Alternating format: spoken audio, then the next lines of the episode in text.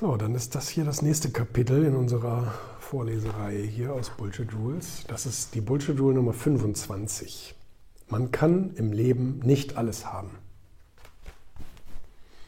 Hinter dieser mahnenden Aussage steckt ein sehr limitierender Glaubenssatz. Wir reden uns ein oder lassen uns einreden, dass jeder Mensch nur eine begrenzte Anzahl an Chancen im Leben hat. Und wir sollten mit dem zufrieden sein, was wir haben oder was gerade vor uns liegt. Dass wir nur eine gewisse Anzahl von Möglichkeiten haben, ist allerdings kein Fakt, sondern ein Irrglaube. Der Unterschied zwischen Ihnen und einem Thomas Alva Edison, der zu Lebzeiten über 1000 Patente angemeldet hat, ist nur Ihre Vorstellungskraft. Sie können natürlich sagen, Ihr Erfindergeist sei nicht so ausgeprägt wie der von Edison und damit liegen Sie aller Wahrscheinlichkeit nach richtig.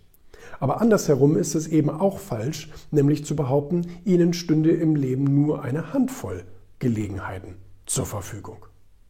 Leute wie Edison geben einfach nicht so schnell auf.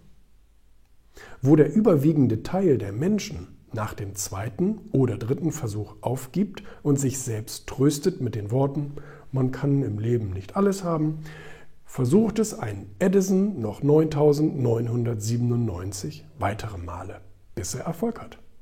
So ungefähr soll es bei der Auswahl des richtigen Materials für seine Glühbirne passiert sein. Man kann fast alles haben, wenn man bereit ist, die Geduld aufzubringen, um ans Ziel zu gelangen. Wenn es überhaupt eine Ausnahme gibt, dann diese. Man kann nicht alles gleichzeitig haben. Denn wir müssen Ressourcen wie Zeit opfern und uns auf eine Sache konzentrieren, um etwas zu schaffen.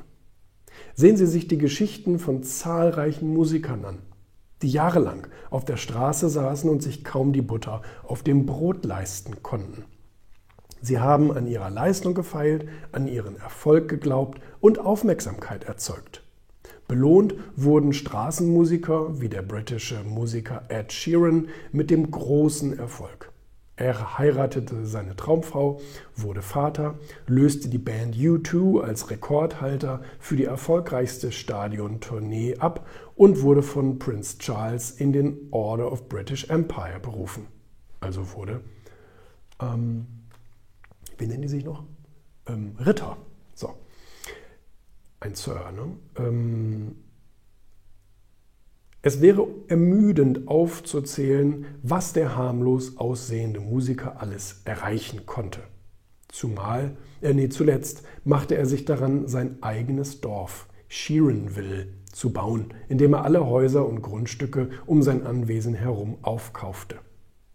Man kann nicht im wahrsten Sinne alles auf der Welt haben, aber sehr viel wenn man bereit ist, dafür zu arbeiten.